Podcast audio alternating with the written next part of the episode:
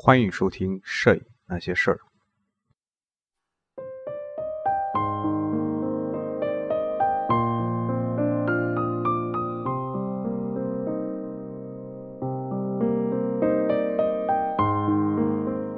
各位听友，大家好！这一期我们继续世界摄影史第五章：摄影和艺术。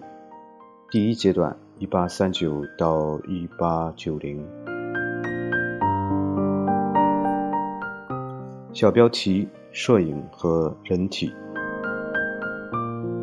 自一八四零年开始，达盖尔式摄影法的运用者们就已意识到相机对绘画的帮助。它能有助于画家研究人物形象，不管这个形象是裸体还是身着服饰。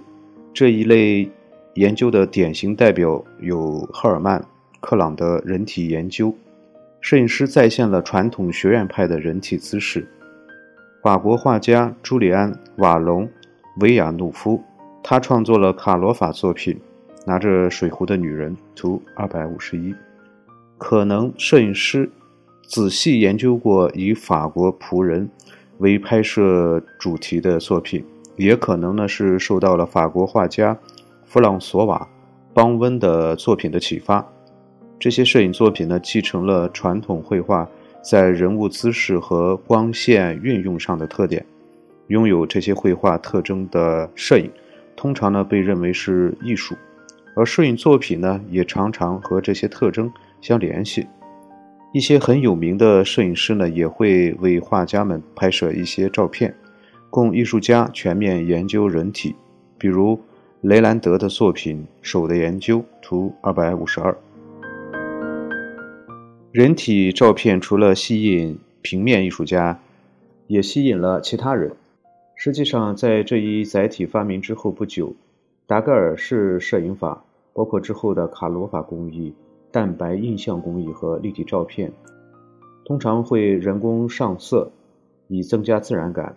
那么，所有的这些方法呢，都已经用于制作淫秽色情的图片。摄影刊物呢，对这种滥用摄影技术的行为呢进行了斥责。一些英国和美国的摄影工作室也因被指控涉嫌制作淫秽照片而遭到了查封。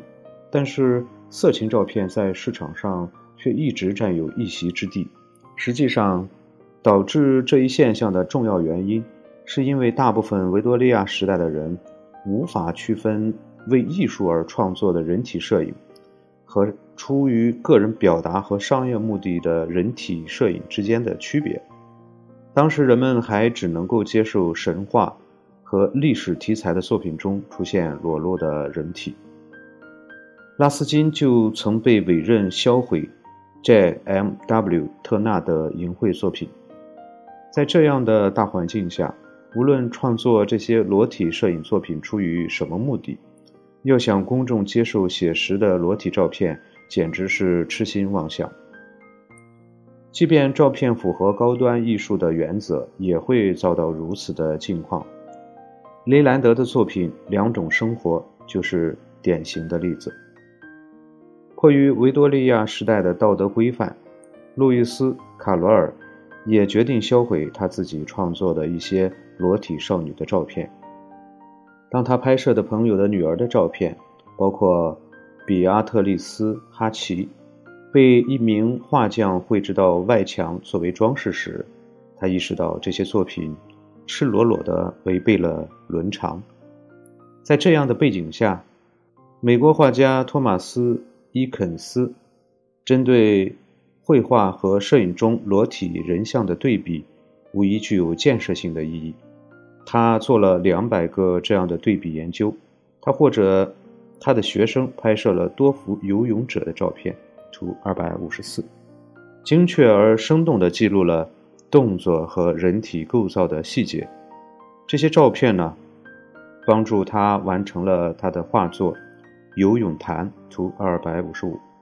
然而呢，伊肯斯为了不让费城的支持者以及批评家们感到反感，他最终。谨慎地改变了中稿当中的裸体男孩们的姿势。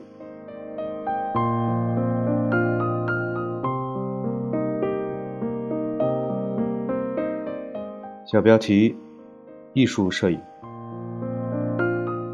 十九世纪后半叶，城市中产阶级开始表现出对各种形式的艺术品的兴趣。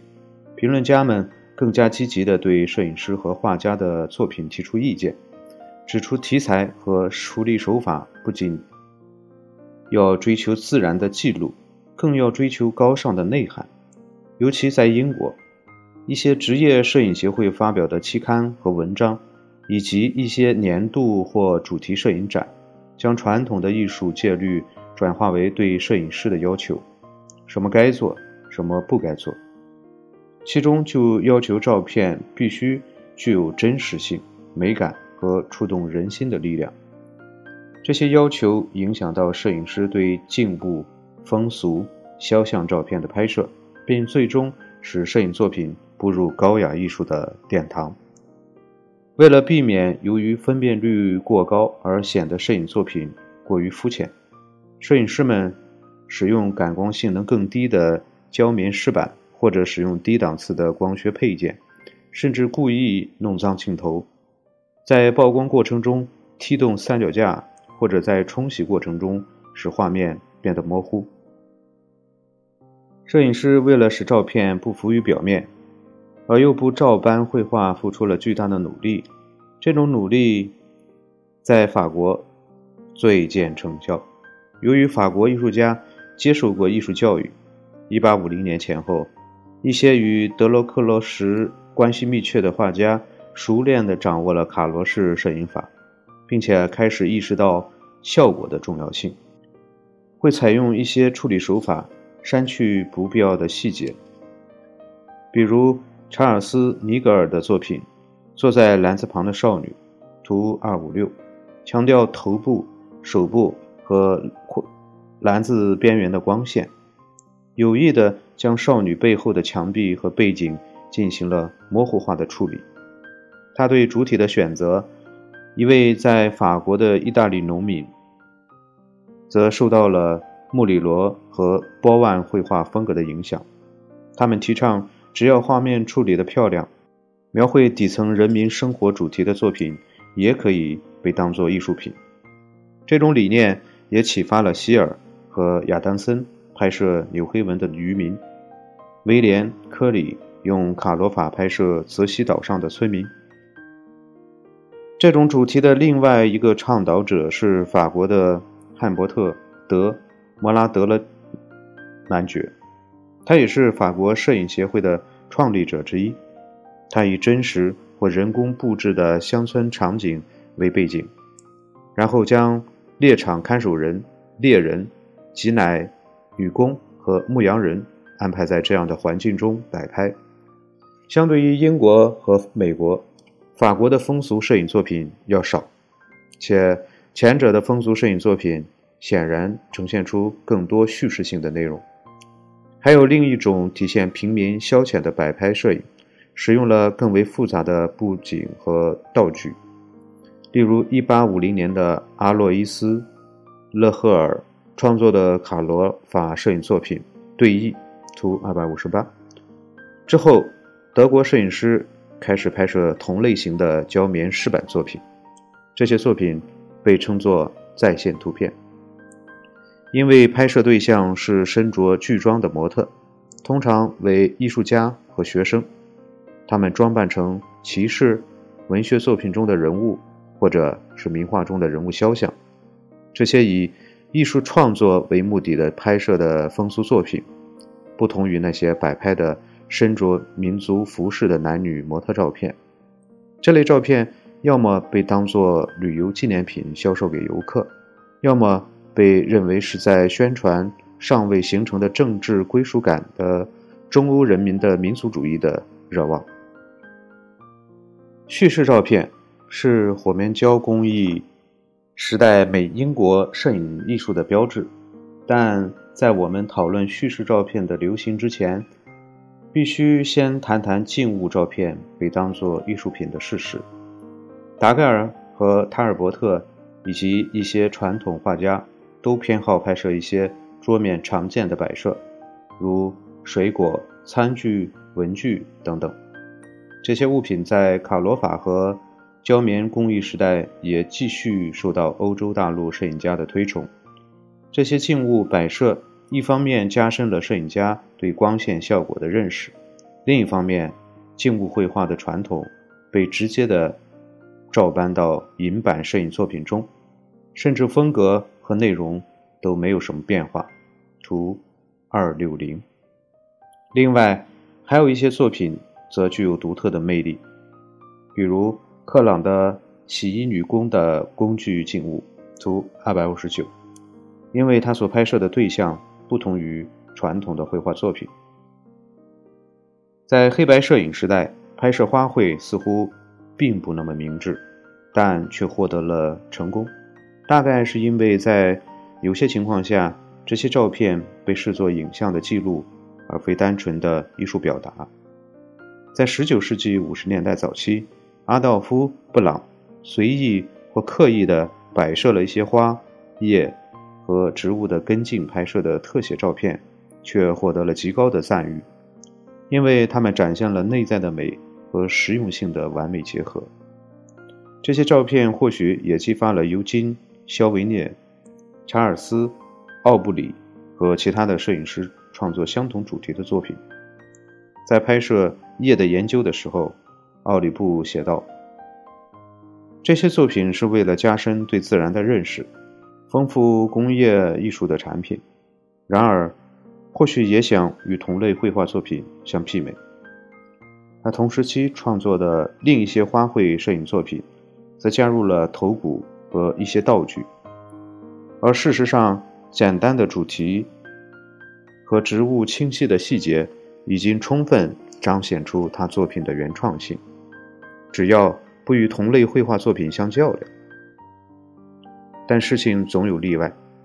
布朗拍摄了一组以狩猎后为主题的大画幅照片，画面是悬挂着猎物、飞禽和狩猎装备的照片，成功的模仿了北欧风靡了两个世纪的静物油画。画家和摄影家。开始选择同一个常见的主题进行创作，例如生活于17世纪晚期至18世纪中期的斯特拉斯堡地区的瓦伦丁·哥特弗莱德，他的油画作品。而布朗在一张薄纸上用胶棉底板印制了23英寸乘30英寸画幅的照片，并用碳素工艺使照片的色调更加细腻柔和。继狩猎静物后，一些在画幅上相似但构图更加简洁的照片也随之兴起。休·威尔奇、戴尔蒙德博士、芬顿、威廉·雷克、普雷斯、路易斯·拉风、查尔斯·菲利普、奥古斯都·克雷等人是其中的代表。但是，将这些主题从绘画移植到照片上。也遇到了一些困难，使得照片构图凌乱，且没有保留绘画作品的优雅性。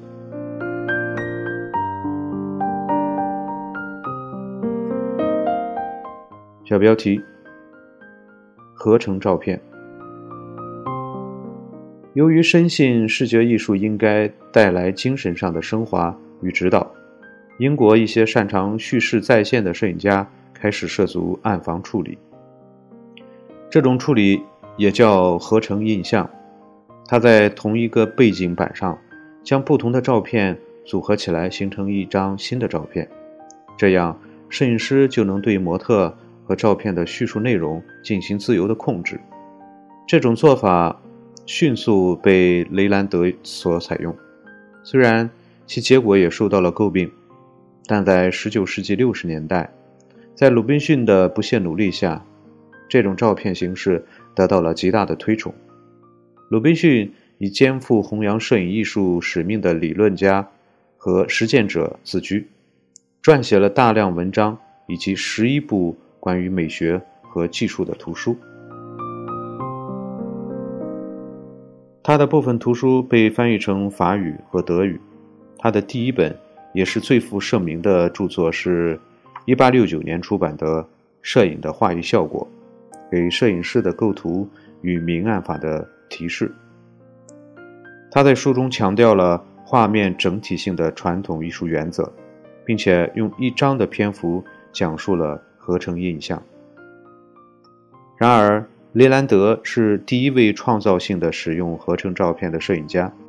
虽然由于一次错误的判断，使他在初次尝试后休整了两年，但最终他在1857年创作了他的知名的作品《两种生活》图253。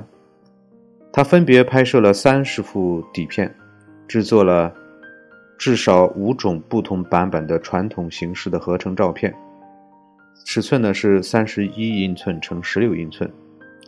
十六位职业和业余的模特参与了拍摄。